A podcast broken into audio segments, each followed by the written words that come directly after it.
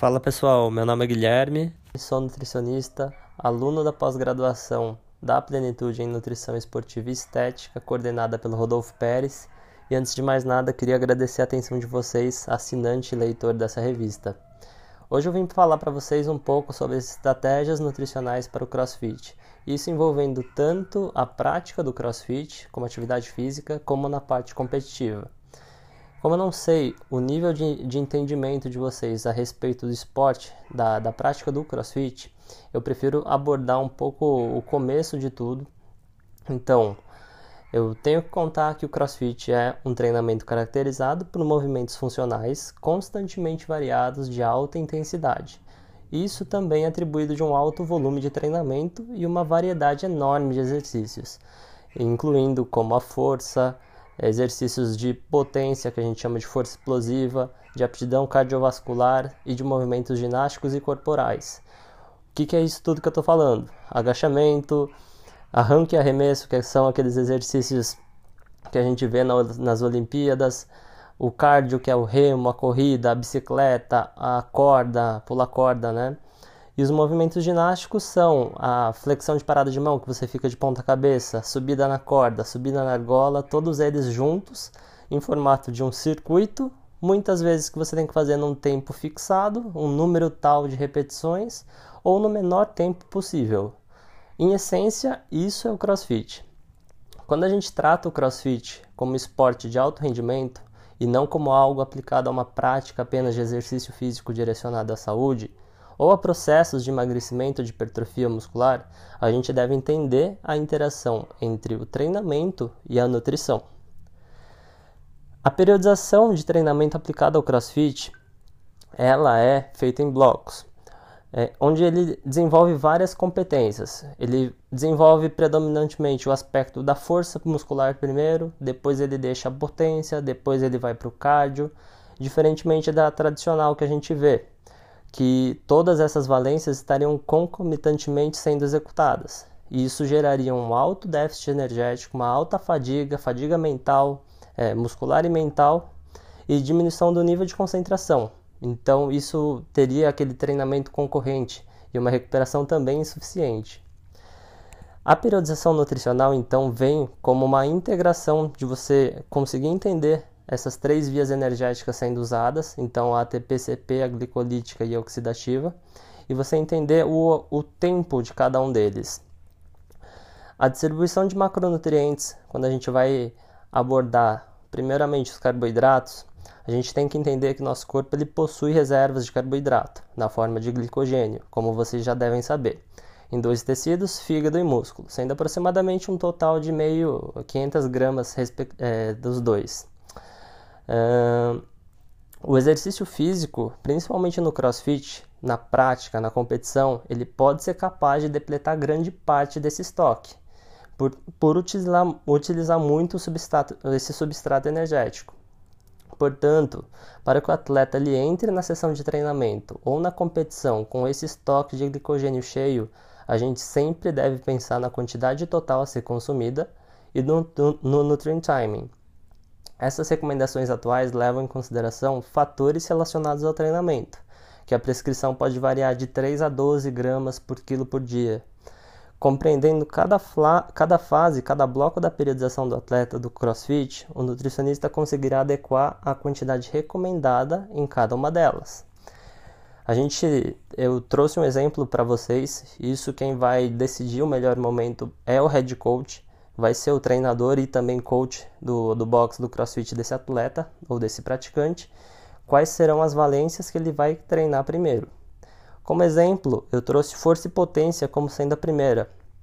Força e potência vai, vão ser aqueles exercícios de agachamento frontal, agachamento é, atrás da cabeça. Então, potência também, os exercícios que são aqueles olímpicos, que é o arranque e o arremesso, que você tem que jogar a barra para cima e agachar.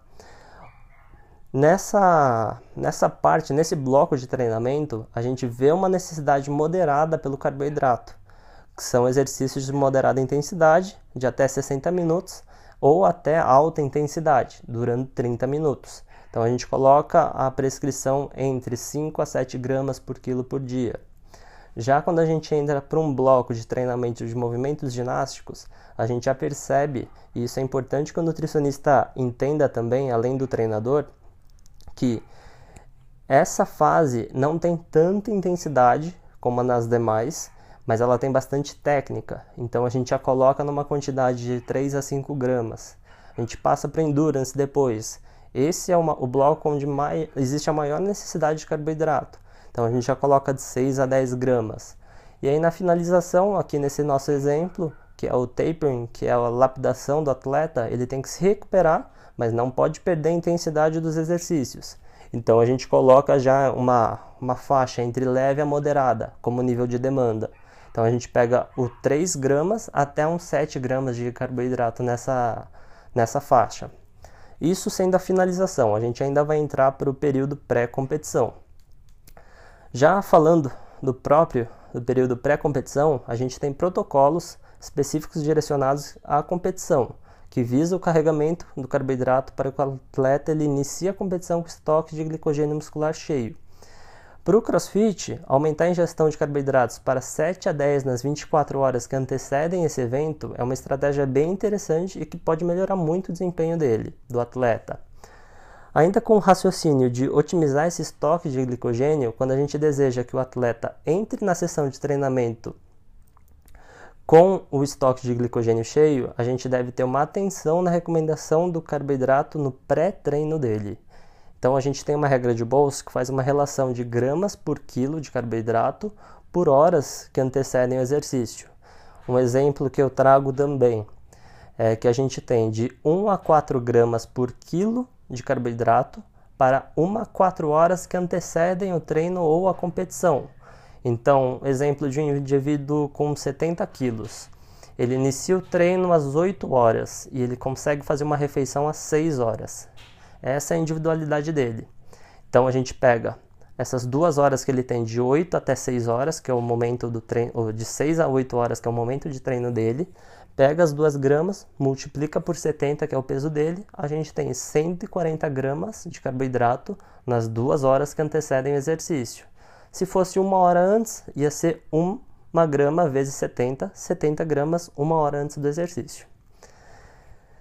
Já falando durante a competição, ou seja, entre o WOD, que é como a gente, a gente nomeia o exercício durante o, o treinamento ou a competição, a gente vai ter várias baterias que acontecem nessa competição por, ter, é, por ele ter um caráter de realização intermitente e contar com muito intervalo entre odds, e que também podem ser prolongados, ainda mais quando a gente tem esses atrasos. Até 60 minutos a gente fica esperando para entrar na próxima bateria que a gente vai é, executar os exercícios. E esse tempo de competição ele é muito longo, às vezes começando de manhã, umas 8 horas, e indo até 5 da tarde, 4 da tarde, vai depender muito da competição. Então, o que vocês têm que ter em mente é que a preferência do atleta pode ser a comida.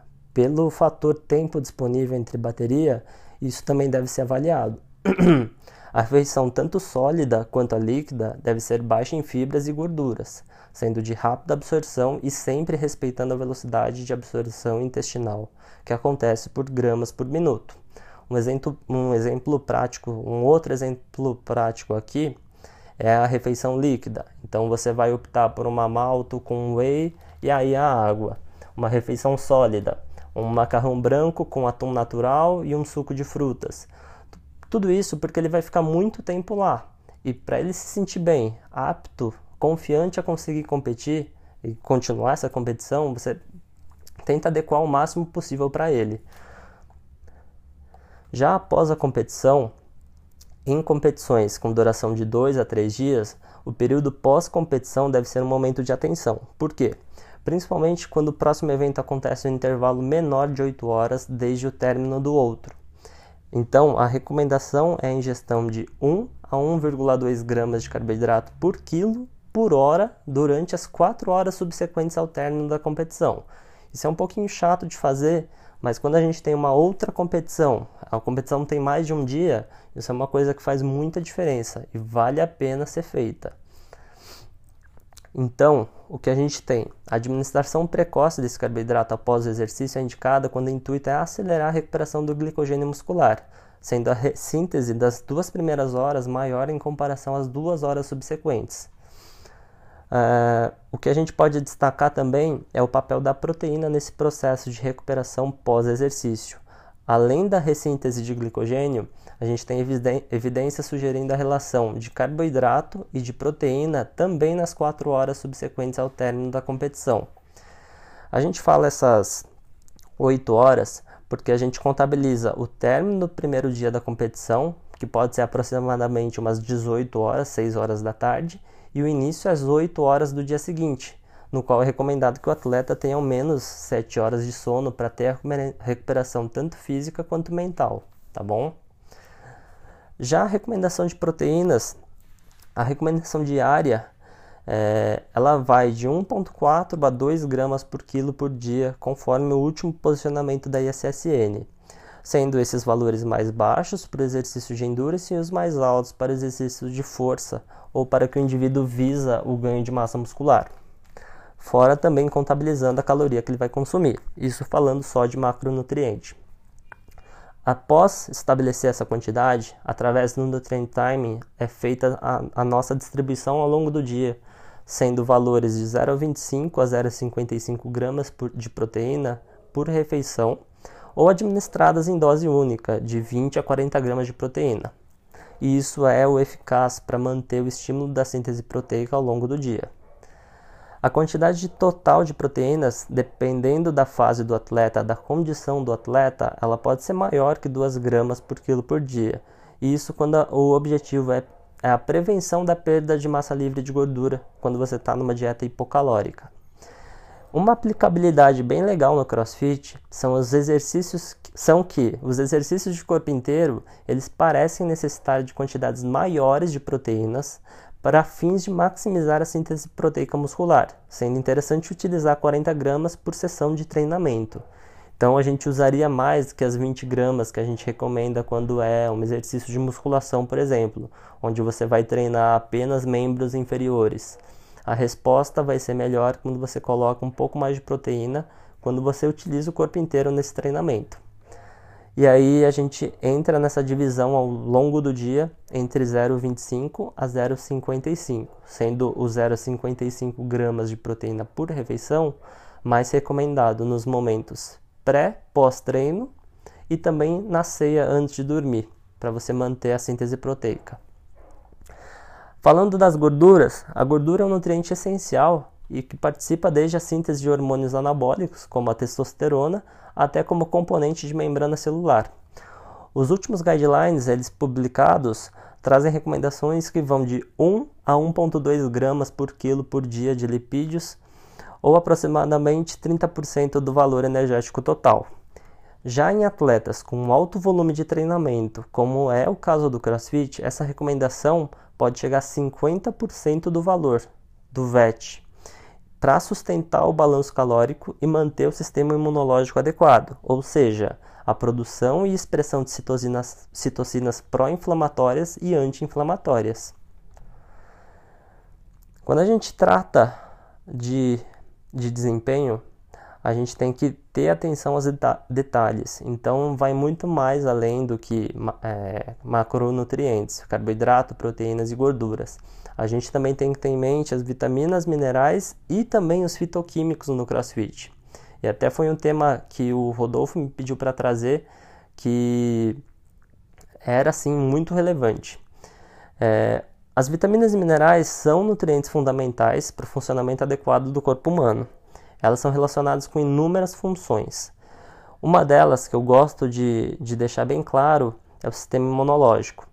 Um dos efeitos imunomodulatórios relacionados aos minerais tem sido observado ao selênio e à glutationa peroxidase, que apesar da existência de um sistema antioxidante endógeno, uma alta produção de espécies reativas de oxigênio e espécies reativas de nitrogênio decorrentes desse treinamento de alta intensidade, elas podem causar um desequilíbrio entre a geração e a atuação do nosso sistema antioxidante, resultando, resultando em um aumento de fadiga, uma diminuição da capacidade de produção de força.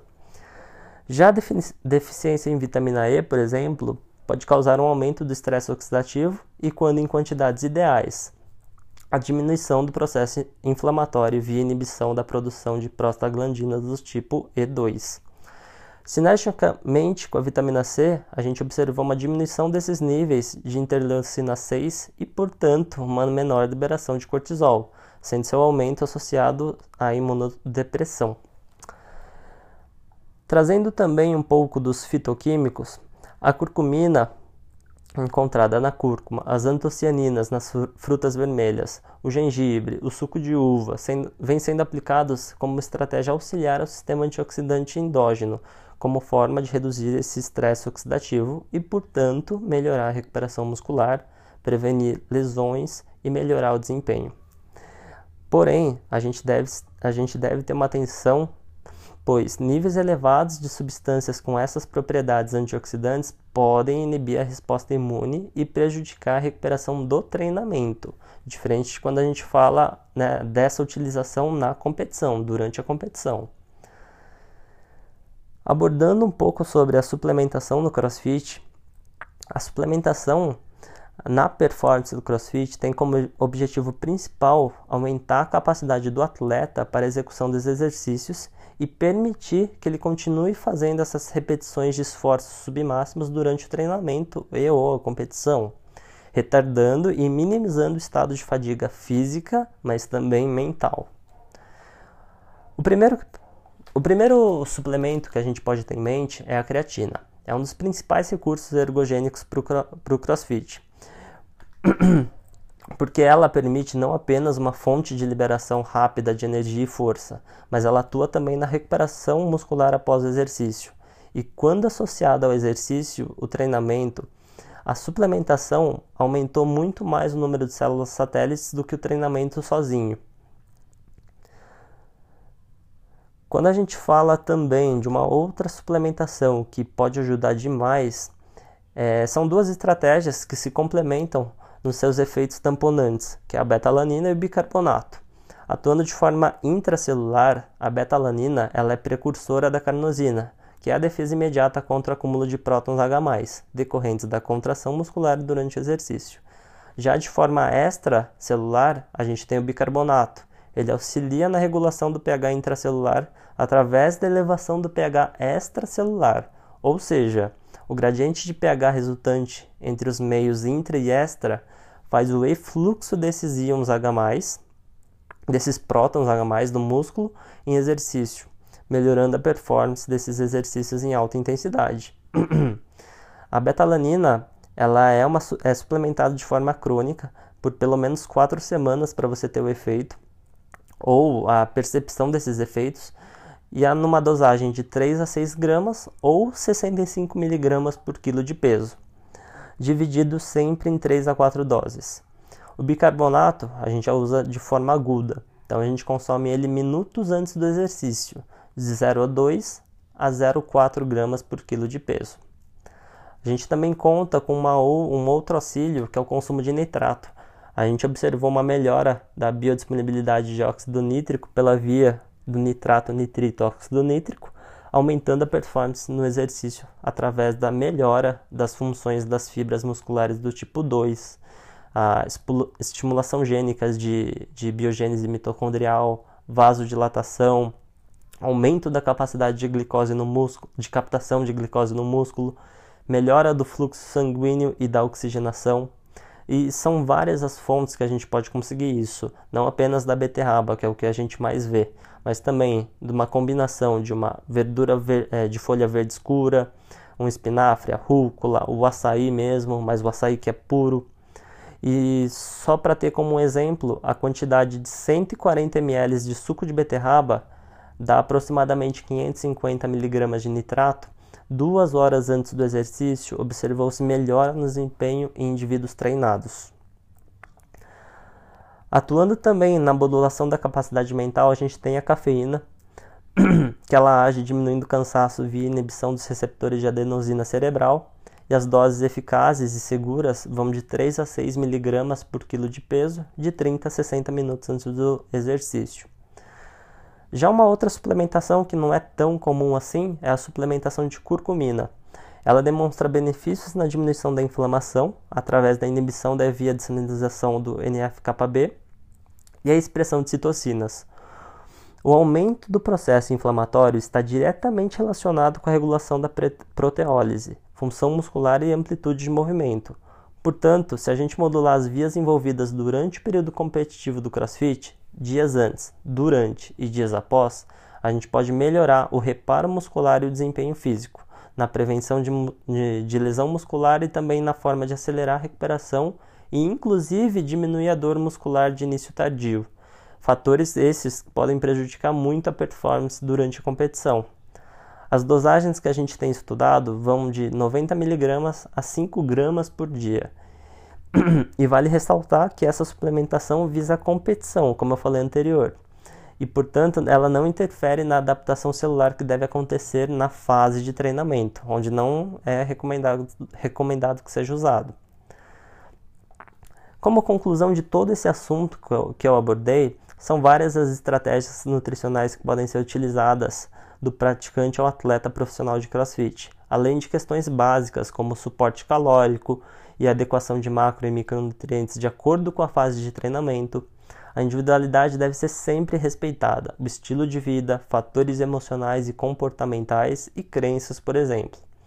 O sucesso, seja no crossfit ou em qualquer outro esporte, envolve não apenas o nutricionista, mas o trabalho multidisciplinar de uma gama de profissionais envolvidos no crescimento desse atleta, devendo existir uma conversa entre as partes a fim de entender a necessidade apresentada na prática pelo mesmo.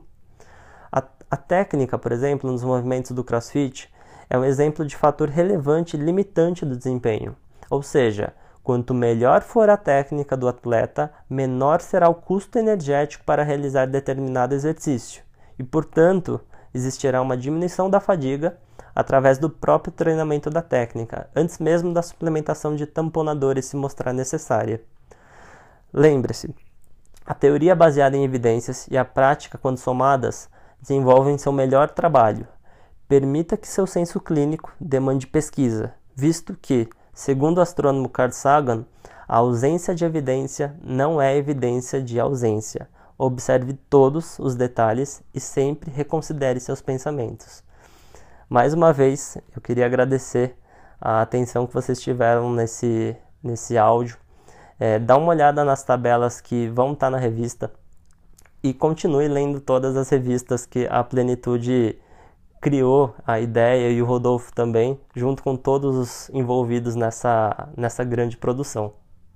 Obrigado mais uma vez, até a próxima.